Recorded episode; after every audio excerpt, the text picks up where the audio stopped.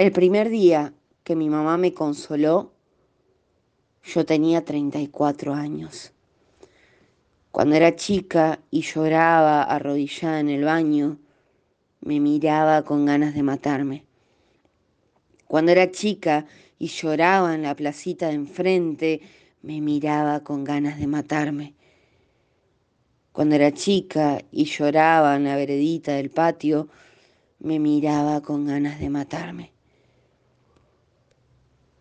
Pero en enero del año 2006 me internaron para hacerme un aborto y la enfermera me reventó una vena.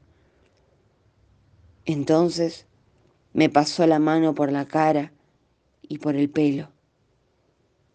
Y yo le dije, mami, es que me duele.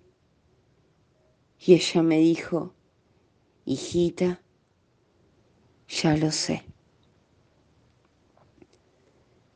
El primer día que mi mamá me consoló, un poema de Karina Sedevich.